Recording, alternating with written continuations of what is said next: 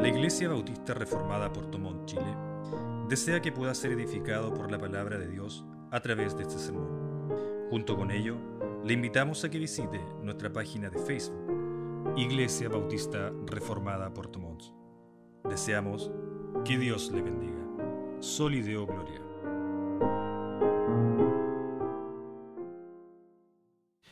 Vamos entonces a pasar a la lectura de las escrituras y posteriormente también a la exposición de este culto evangelístico. Les ruego entonces que puedan buscar en sus Biblias el libro de Segunda de Samuel, Segunda de Samuel, capítulo 18, versículo 33. Segunda de Samuel, capítulo 18, vamos a leer solo un versículo, que es el 33. Dice así entonces la palabra del Señor. Segunda de Samuel, capítulo 18, versículo 33. Entonces, dice así las escrituras. Entonces el rey se turbó y subió a la sala de la puerta y lloró. Y yendo decía así, Hijo mío, Absalón, hijo mío, hijo mío, Absalón, ¿quién me diera que yo que, muriera yo en tu lugar, en lugar de ti, Absalón, hijo mío, hijo mío. Oremos brevemente al Señor. Padre bendito, estamos ante su presencia en este momento a través de nuestro Señor. Queremos exponer en estos breves pasajes su Evangelio. Le pedimos que nos ayude, que podamos ver a Cristo, que podamos a través de estas sencillas palabras encontrar salvación al que está buscando, ya sea que se encuentre físicamente acá o a través también de los medios que usted nos ha dado. Podemos llegar también con el Evangelio a muchos lugares, Señor. Ayúdenos, se lo rogamos en el nombre de Cristo, nuestro Señor. Amén. Bien, hermanos, eh, estamos entonces en un culto, en un nuevo culto evangelístico y como bien sabemos todos, este culto se dedica exclusivamente a, predicar aquel mensaje distintivo que es el Evangelio. Cuando analizamos las escrituras, la palabra Evangelio, como sabemos, ¿cierto? Es una palabra técnica, es, es una palabra que nos da a entender acerca de la buena nueva, de la noticia. Es exclusivamente predicar el Evangelio, un mensaje que nos habla del arrepentimiento, del camino de salvación. Si bien es cierto, eh, el consejo de Dios involucra muchas cosas, tal como nos decía nuestro hermano en, el culto de la mañana. El mensaje del Evangelio nos, debe llevar a reflexionar en cuanto a nuestro pecado, en cuanto al medio de salvación, Cristo, la santidad de Dios y los elementos que son necesarios para encontrar a Dios. Es en ese contexto entonces donde el Antiguo Testamento y el Nuevo Testamento pueden ser usados para poder llegar a entregar ese mensaje. Nosotros vamos a usar entonces una porción de las escrituras que está en segunda de Samuel. Yo leí obviamente solo un versículo, pero lo que vamos a hacer es trabajar y ir elaborando el mensaje del Evangelio a través de la biografía de Absalón. De, yo sé que muchos lo conocen, han podido leer acerca de él en las escrituras y a partir del capítulo de este mismo libro, segunda de Samuel, del capítulo 13 en adelante hasta el 18, que es el que acabamos de leer, usted puede leer e interiorizarse de la vida de Absalón. Y en muchos sentidos veremos que la vida de Absalón representa la vida de nosotros antes de llegar al Señor o del pecador sin Cristo. Entonces nos encontramos en el año aproximadamente 1000 antes de Cristo, 970, 1000 antes de Cristo, el reinado del rey David en sus últimos años, quizás en la última década de su reinado y David ya en su adultez se encuentra cierto consolidado, entre comillas, se pensaba en su reino, hasta que él, cierto, llega un momento en el que ofende a Dios, él peca, eh, y el profeta Natán eh, lo confronta con su pecado, y de ahí viene una serie de eventos en los cuales Dios le dice que va a empezar a cosechar las consecuencias de su pecado. Bueno, una de las cosas que ocurre es la división de la familia de David. Y es entonces donde Absalón toma un papel importante. Si usted lee del capítulo 13 al 19, habla prácticamente de su vida, su desarrollo como él fue constantemente desafiando a su padre en muchos aspectos. Es entonces donde vamos a examinar nosotros a través de la vida de Absalón, obviamente no vamos a hablar de los detalles, pero sí de muchas de las cosas que son similares a la vida del pecador sin Cristo. Partamos por quién era Absalón. Absalón era el hijo, el hijo del rey, tenía privilegios reales, había sido criado en lo, mejor de la época, podemos deducir claramente que gozaba de todos los privilegios materiales que podían ser alcanzados en aquel tiempo. Tenía a su lado, como su padre, al rey David, eh, personaje cierto conocido, tenía un gran prestigio de guerrero, de estratega, de, de consejero y por supuesto su prestigio también espiritual. David, como la escritura lo describe, era un hombre conforme al corazón de Dios. Él tenía muy claro quién era Dios, él componía los salmos para Dios, tenía una vida espiritual ciertamente con muchos altos y bajos, por supuesto, pero conocía muy bien a Dios. Entonces él podía haber gozado también de estos privilegios, por supuesto, de tanto los materiales como también la guía y la sabiduría que podía aprender de su padre.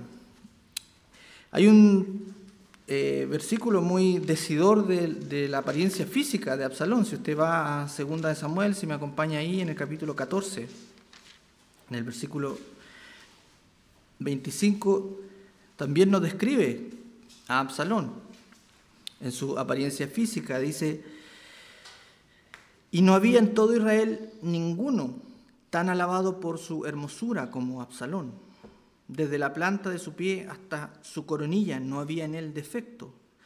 Cuando se cortaba el cabello, lo cual hacía al fin de cada año, pues le causaba molestia y por eso se lo cortaba, pesaba el cabello de su cabeza 200 ciclos del peso real.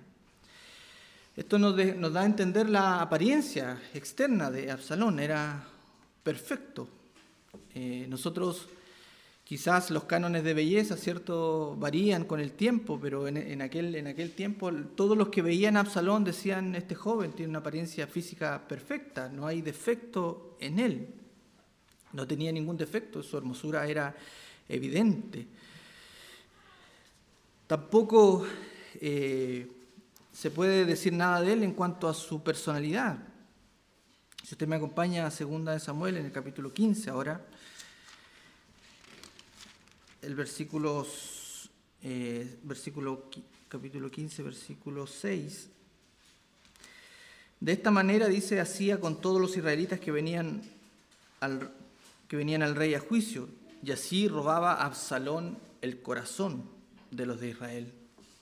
Si usted lee el versículo 1 al 6, podrá ver cómo Absalón usaba su personalidad que era atrayente. Él se preocupaba por los demás, él quería, obviamente en este contexto él está tratando de usurpar el lugar de su padre, por lo tanto se ponía en la mitad de la carretera donde venían las personas que, querían obtener algún juicio de parte del rey. Y Absalón conversaba con ellos y les, daba un juicio, les, entregaba ¿cierto? la solución a su problema y se ponía en el lugar de su padre. Quería usurparlo, por supuesto, pero lo hacía de una forma muy hábil. Se podría decir que era astuto. Nunca atacó a su padre hasta antes de que se reveló abiertamente. Nunca lo hizo directamente. Siempre él se mostraba como el mejor, como el capaz para reinar. Si usted lee del versículo 1, capítulo 15, dice, aconteció después de esto que Absalón se hizo de carros y caballos y cincuenta hombres que corriesen delante de él. Y se levantaba Absalón de mañana y se ponía a un lado del camino junto a la puerta. Y cualquiera que tenía pleito venía al rey, que venía al rey a juicio, Absalón lo llamaba y decía, ¿de qué ciudad eres? Y respondía, tu siervo es de una de las tribus de Israel. Entonces Absalón le decía, mira, tus palabras son buenas y justas, mas no tienes quien te oiga de parte del rey. Empezaba a conversar con las personas, empezaba a decirles, mira, yo soy aquel que puede solucionar tu problema. Obviamente tenía un fin, que era usurpar el lugar de su padre. Pero si analizamos estos textos y hacemos un cuadro de él, tenía una apariencia física que no podía ser superada por nadie.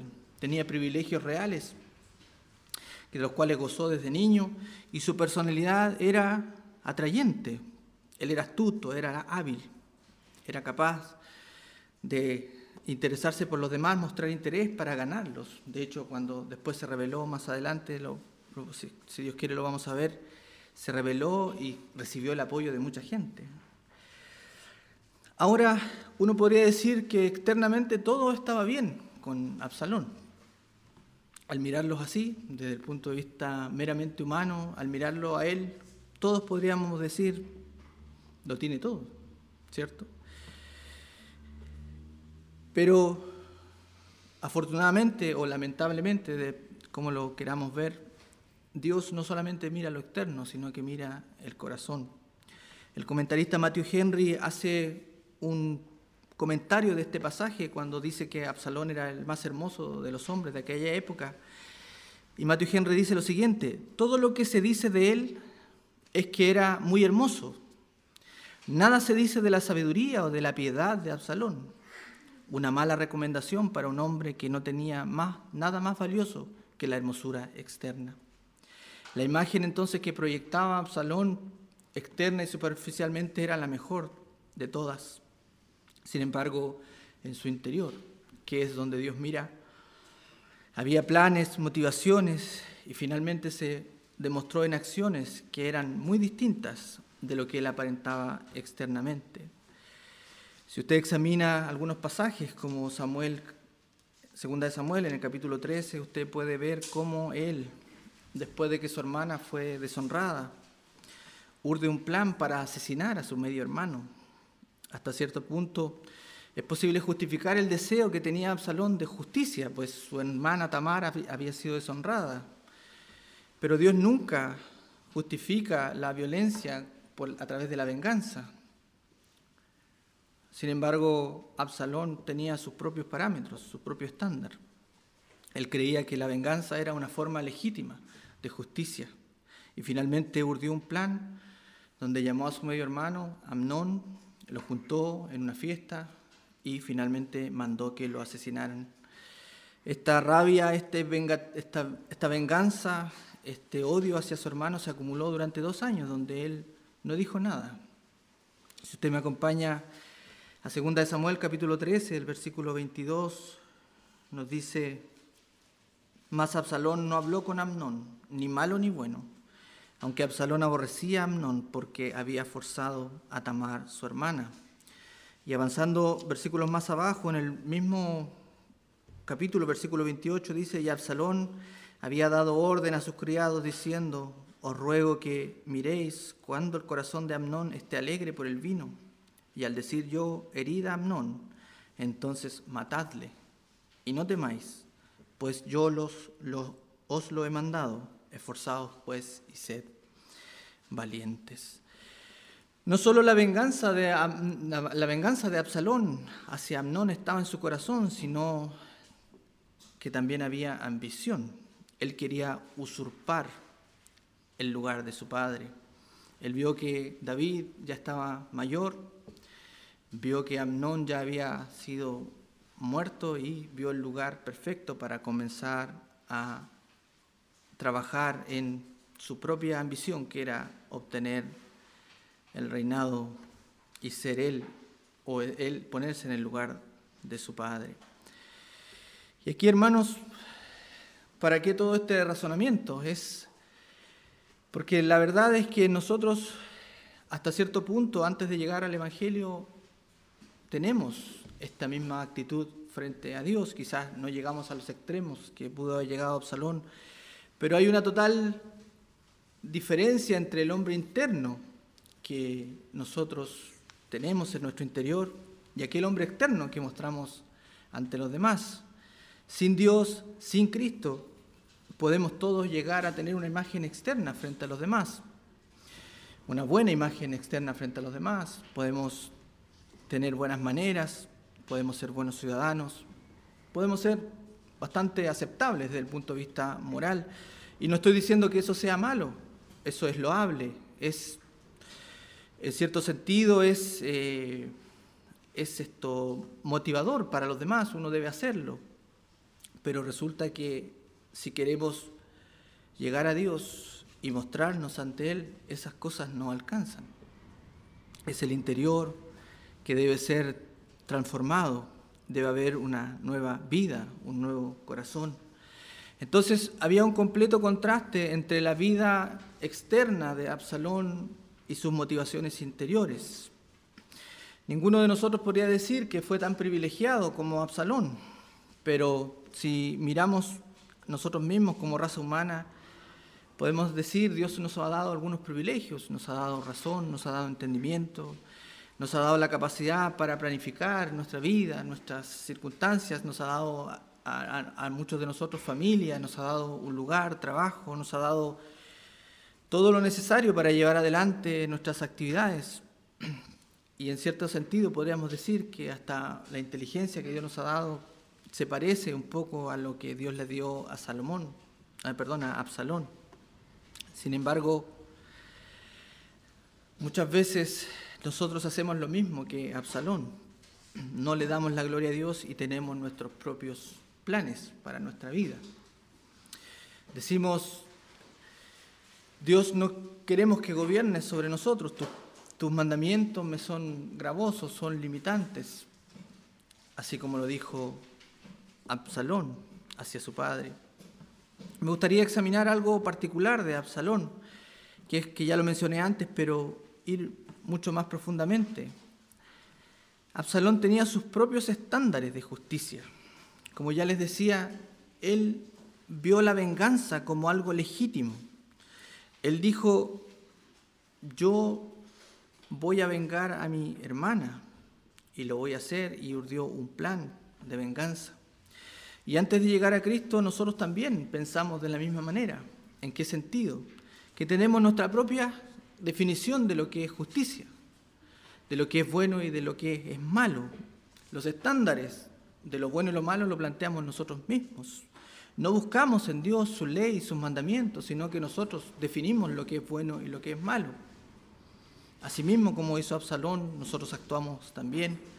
Y esto no solo a nivel individual, sino que la sociedad de hoy día usted lo puede ver cómo se ha llegado al punto de justificar la violencia con el tal de alcanzar un, algo, algo bondadoso, un objetivo cierto que, que es noble, se justifica la violencia y el camino, no importa que sea de agresión, no importa que sea de denostar a los demás, sino que se ha transformado la balanza en llamar a lo bueno malo y a lo malo bueno. Los estándares de justicia divina son perfectos, son justos, no podemos rebajarlos, pero nosotros muchas veces hacemos, antes de llegar, a, y me refiero a antes de llegar al Señor, teníamos nuestros propios estándares, la sociedad de hoy día llama a lo bueno malo y a lo malo bueno. Usted puede ver hoy día esto con temas tan sensibles como es el aborto, por ejemplo, donde la sociedad hoy día llama bueno al aborto y malo a la vida. Lo que antes era llamado malo, hoy día se normaliza, incluso se llega a celebrar. La sociedad sin Dios piensa así y las personas nosotros antes de llegar al Evangelio también pensábamos así. Si usted me acompaña a Mateo en el capítulo 5, versículo 22, los estándares de la palabra del Señor en cuanto a la justicia se ejemplifica en este versículo, Mateo capítulo 5, versículo 22, dice, pero yo digo que cualquiera que se enoje contra su hermano será culpable de juicio. Cualquiera que diga necio a su hermano será culpable ante el concilio y cualquiera que diga fato, que le diga fato quedará expuesto al infierno de fuego. Ese es el estándar divino. Quizás al analizar la actitud de Absalón, usted que está buscando al Señor o si está escuchando el Evangelio a través de los medios que el Señor nos ha dado, se parece y debe llegar a la conclusión de que nos parecemos mucho a Absalón cuando no buscamos a Dios. En segundo lugar, también Absalón tenía sus propias motivaciones, sus propios planes para la vida. Si usted me acompaña a segunda de Samuel, en el capítulo 15,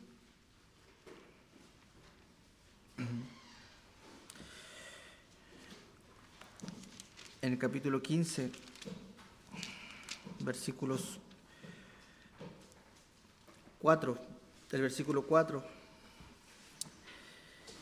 Y decía Absalón, ¿quién me pusiera por juez de la tierra, para que viniesen a mí todos los que tienen pleito, negocio, que yo les haría justicia?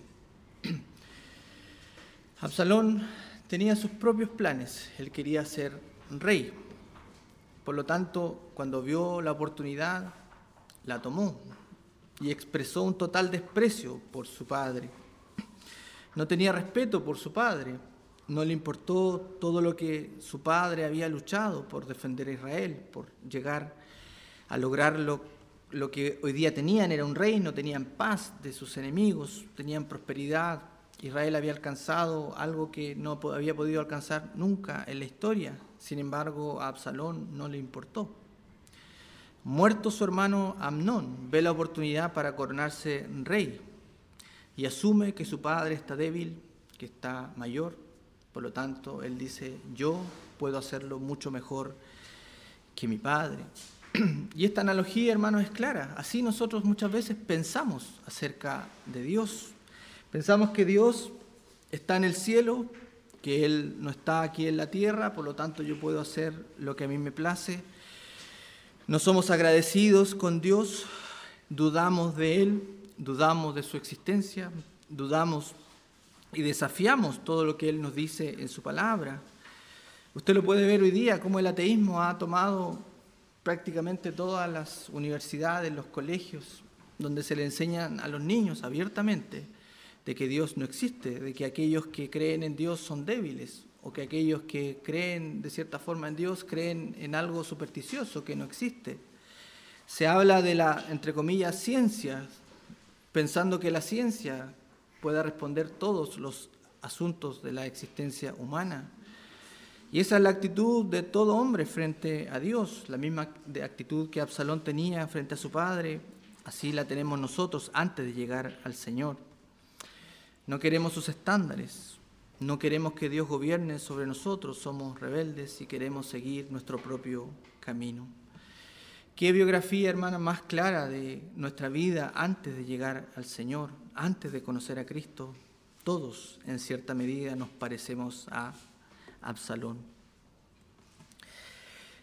Esta historia que es triste porque vamos a empezar a ver cómo Absalón cada vez más se aleja, se aleja de su padre, se aleja de los estándares divinos y llega el momento en que él usurpa el trono de su padre, pudo no ser así. Hubo un momento en que junto a su padre lograron en algún momento, cierto hasta cierto punto, la reconciliación. Si usted me acompaña a 2 de Samuel, capítulo 13, versículo 39, nos dice, y el rey David Segunda Samuel 13:39, y el rey David deseaba ver a Absalón, pues ya, había, pues ya estaba consolado acerca de Amnón que había muerto. Si usted avanza en el capítulo 14, versículo 33, nos dice, y vino pues Joab al rey y se lo hizo saber. Entonces llamó a Absalón, el cual vino al rey e inclinó su rostro a tierra delante del rey y el rey besó a Absalón. En este momento, después de que Absalón hizo el plan, ¿cierto?, para asesinar a su medio hermano, Absalón huye a un rey cercano, está ahí tres años, posteriormente se le permite llegar a Israel dos años más, pasaron cinco años en que Absalón no vio a su padre, pero llegó el momento en que David, como tenía siempre esa disposición a perdonar, pues él era conforme al corazón de Dios, como la Escritura dice, lo perdona. Y es en este versículo donde finalmente se encuentran y Absalón inclina su rostro y se reconcilia con su padre, hasta cierto punto, porque después de ello se revela completamente y usurpa el lugar de su padre. Este versículo nos muestra que esta historia pudo terminar de otra forma. A Absalón se le ofreció gracia. A Absalón se le ofreció perdón. Se le admitió, a pesar de su pecado, se le admitió nuevamente en el reino y, volvió a tener los privilegios que tenía antes. Si bien hay que ser cuidadosos porque cuando uno analiza a David, su, su benevolencia hasta cierto punto fue su debilidad, pues en muchas acciones no actuó como debía y debía juzgar principalmente a sus hijos, hacer justicia. David Pasó en muchos casos que su benevolencia pasó a ser su debilidad, pero hay algo en lo que David siempre reflejaba a Dios. Y ese aspecto era que siempre estaba dispuesto a perdonar. David nunca negó su favor, nunca, y usted lo puede ver desde, desde cuando tuvo que interactuar con Saúl, cuando Saúl muchas veces lo quiso matar, y, David nunca quiso levantar su, su mano contra Saúl. Es en ese aspecto donde David refleja plenamente a Dios. ¿En qué sentido? En que Dios siempre está dispuesto a perdonar. No importa el pecado, no importa la rebeldía, Dios está ahí con su gracia, su favor. David no le negó el perdón a su hijo y Dios tampoco le niega el perdón a aquellos que se acercan a Él. Así entonces nuestro Dios hoy día ofrece perdón y gracia. ¿Cómo lo hace hoy día? Bueno, a través del mensaje de salvación. Este mensaje de salvación que nos habla de Cristo, de su sacrificio, de su muerte sustitutoria en la cruz del Calvario para poder perdonar a los pecadores como usted, como yo. El Evangelio nos habla de que Dios, a pesar de toda nuestra rebeldía, de, toda nuestra arrogancia frente a Él, Él sin embargo, se hizo hombre a través de Cristo. Obedeció perfectamente la ley, cumplió todos los mandamientos que nosotros deberíamos haber cumplido, pero que fuimos incapaces de hacerlo. Él, a través de su vida y su muerte, pagó en la cruz del Calvario la muerte, a través de su muerte, el pago que nosotros teníamos que pagar eternamente, alejados de Dios. Él es quien nos libra del pecado, de la culpa, y de todas las desgracias que tendríamos que sufrir eternamente si es que nos aferramos a Él a través de su muerte en fe. Absalón, como estamos viendo, respondió al favor de su padre traicionándolo. Se le fue ofrecido misericordia y gracia y él traicionó a su padre. La pregunta que debemos hacernos es cómo responderemos nosotros hoy día. Todos aquellos que están escuchando el Evangelio, ¿Responderemos igual que Absalón al, ofrecimiento de paz, de reconciliación que Dios hoy día hace a través de Cristo? Esperemos que no. Hay un pasaje, hermanos, que me gustaría leer, que está en Ezequiel, en el capítulo 33, versículo 11. Ezequiel capítulo 33, versículo 11 dice así.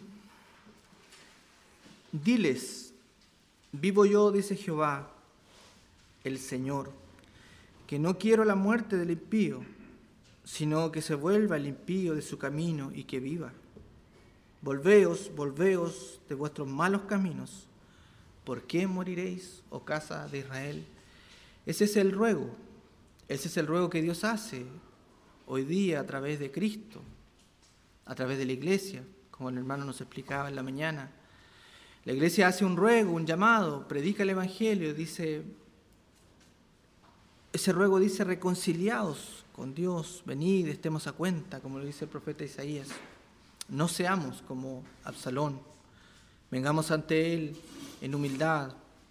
Absalón, a Absalón se le ofreció misericordia, no la aceptó, la rechazó. ¿Qué haremos nosotros con Cristo? ¿Nuestra historia terminará igual que la historia de Absalón? Esperemos que no. Hay algo que es demandado, ciertamente. Por supuesto que el, perdón en cierto punto es gratuito. ¿En qué sentido? En que no nos cuesta nada. En que no tenemos que traer nuestros bienes, en que no podemos pagarlo. Pero sí hay una demanda que hace Dios, que hace el Evangelio cuando es predicado. Debemos venir a Él en arrepentimiento. Si usted me acompaña a segunda de Samuel, en el capítulo 14, versículo 25 que acabamos de leer,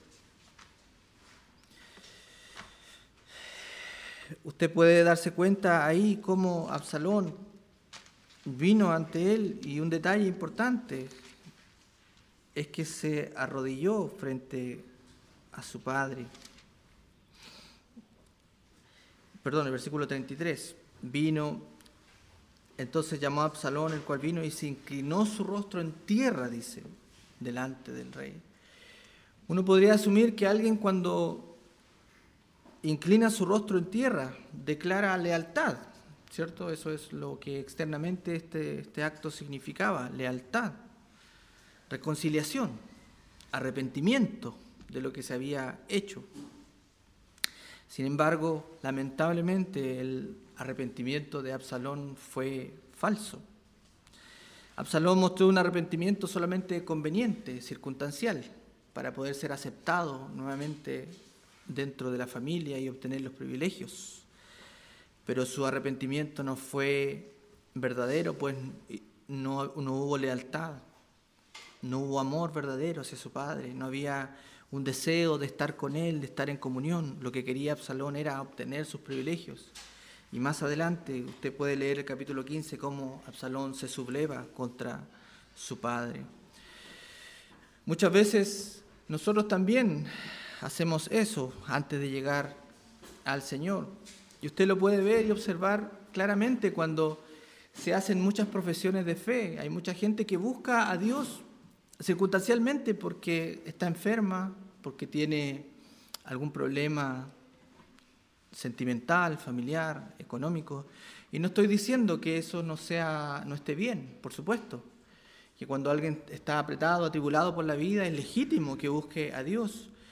Pero cuando Dios usa esas circunstancias, ya sea la enfermedad, nuestra debilidad o las cuestiones circunstanciales de la vida, lo hace para que nos demos cuenta de que el problema no son las circunstancias externas, es nuestro corazón que necesita ser transformado. Si usted quiere a Cristo meramente por que le solucione el, el problema puntual que tiene y después olvidarse de él, ese no es el Evangelio verdadero. Lo que es demandado es un arrepentimiento genuino, es una lealtad a Dios. Y Absalón, lamentablemente, lo que él hizo fue un arrepentimiento totalmente vano y superficial. David quizás no pudo examinar el arrepentimiento de Absalón. No sabía, porque David, al igual que nosotros, no puede ver el corazón, pero Dios sí lo sabía. El arrepentimiento superficial y externo de Absalón pudo engañar a David y puede engañar también a muchas personas, pero a Dios no se le puede engañar. Por lo tanto, si usted está buscando a Dios, si usted verdaderamente quiere llegar ante Él. La gracia está ofrecida a través de Cristo. Usted puede tomar de esa agua, de ese pan que le es ofrecido gratuitamente, pero la demanda es arrepentimiento genuino, es venir ante Él, darle la espalda al pecado y querer caminar una vida nueva, obedeciendo sus mandamientos, queriendo estar con Él, teniendo nuevos afectos. Una nueva vida en Cristo le es ofrecida. La demanda, por supuesto, es el arrepentimiento y la fe en Cristo. Para terminar, me gustaría leer el texto que le dio el título a este sermón, segunda de Samuel, capítulo 18, versículo 33. Hijo mío, Absalón, hijo mío, Absalón, quien me diera que muriera yo en lugar de ti, Absalón, hijo mío, hijo mío. Es significativo la repetición.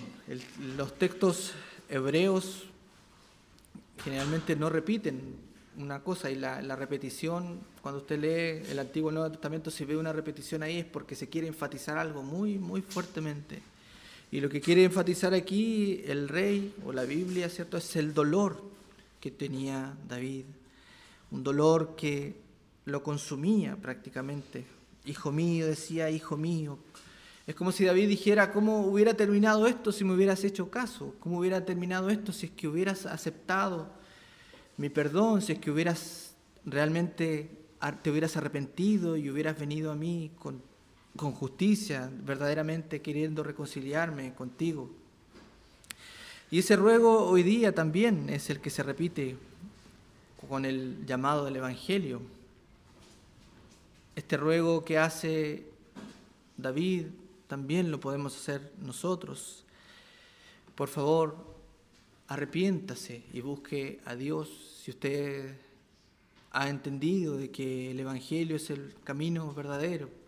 Si es que ha escuchado, ha sido expuesto constantemente a las predicaciones del Evangelio y entiende, y el Espíritu Santo le está iluminando el corazón para que usted pueda comprender la verdad de que necesita un nuevo corazón, de que necesita Cristo.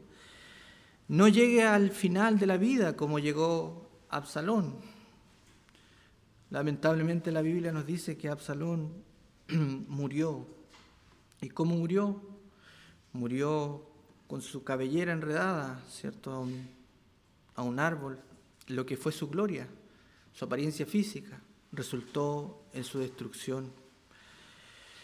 Por lo tanto, es el llamado del Evangelio a arrepentirse y a creer el Evangelio. No esperemos llegar hasta el final de nuestras vidas o a la muerte, porque ya después no hay oportunidad. Si Absalón hubiese hecho caso a los ruegos de su padre, otra hubiera sido la historia. Si usted hace caso y obedece el llamado del Evangelio, entonces su vida puede ser transformada. Vamos a orar al Señor para agradecer por su palabra. La Iglesia Bautista Reformada por Tomón, Chile, desea que haya sido edificado e iluminado por la exposición de la palabra de Dios. Si usted está buscando una iglesia bíblica que predique el Evangelio de la Gracia, le invitamos a que nos escriba a la siguiente dirección electrónica ibreformadapm.gmail.com o para mayor información le invitamos a que visite nuestra página de Facebook Iglesia Bautista Reformada Puerto Montt Deseamos que Dios le bendiga. Solideo Gloria.